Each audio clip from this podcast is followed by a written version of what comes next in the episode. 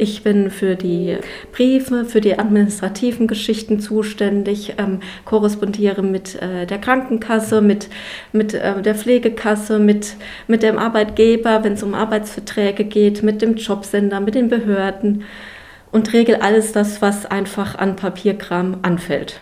Anna-Katharina Meyer ist Diplom-Sozialarbeiterin und im Betreuungsverein des Sozialdienstes katholischer Frauen, kurz SKF, in Aschaffenburg tätig.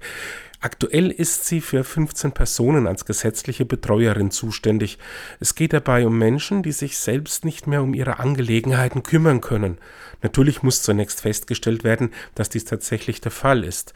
Nicht selten ist der Auslöser dafür die Einlieferung ins Krankenhaus. Wenn die im Krankenhaus feststellen, da, da funktioniert nichts mehr richtig oder er hat keine Angehörigen, er hat keine Kleider oder kommt ganz ähm, ohne irgendwas ins Krankenhaus und dann ähm, wenden die sich ans Gericht und fragen nach, ob es da irgendwelche Leute äh, in der Vorsorgevollmacht gibt oder so.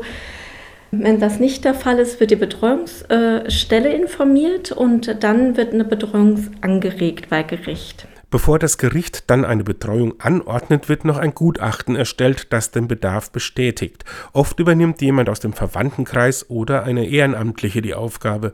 Die Hauptamtliche springt vor allem bei besonderen Fällen ein, bei denen es Sinn macht, dass eine Sozialarbeiterin sich um die Angelegenheit kümmert. Gleichzeitig bietet der SKF aber auch für ehrenamtliche Betreuer eine Beratung an.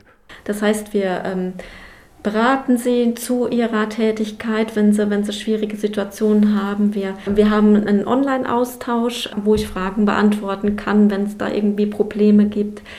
Ähm, die können auch zu uns kommen, wenn sie ähm, bei schwierigen ähm, Formularen Probleme haben, also weil die sind manchmal echt tricky. Und ähm, da können sie jederzeit bei uns anrufen und Fragen stellen und auch einfach so im, im Betreuungsverlauf, was es da so für Probleme gibt. Was mache ich mit dem? Der kann eigentlich nicht mehr zu Hause sein und kann doch zu, will aber zu Hause sein. Wie verhalte ich mich da richtig? Also solche schwierigen Situationen in der Beziehung selber. Fünf Fachkräfte sind beim SKF für diese Aufgabe angestellt.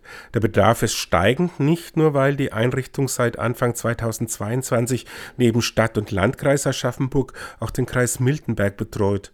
Aus den Erfahrungen, die die Sozialarbeiterin im Laufe ihrer Tätigkeit gemacht hat, rät sie dringend jedem dazu, eine Vorsorgevollmacht und eine Patientenverfügung anzulegen, denn Notfälle treten immer überraschend ein. Wenn dann niemand anderes erreichbar ist, wird eine Notfallbetreuung angeregt. Also es geht dann Knall Fall und dann hast du einfach keine Beziehung zu dem und weißt nicht, ob der jetzt lebensverlängernde Maßnahmen möchte oder nicht. Also wenn der in Koma liegt, das ist eine ganz schwierige Geschichte und deshalb sind die Vorsorgevollmachten auch dahingehend sehr wichtig, dass man das sich gut überlegt und auch, äh, auch macht dann halt. Bei manchen gibt es die Angst, dass ein die Betreuerin die Entscheidungsfreiheit nimmt.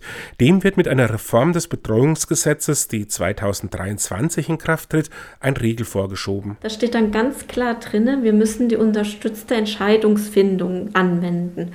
Das bedeutet einfach, ich darf jetzt nichts mehr für ihn entscheiden oder für sie.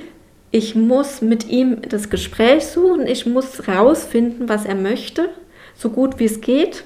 Und dann entscheide ich das nicht alleine, sondern mit ihm.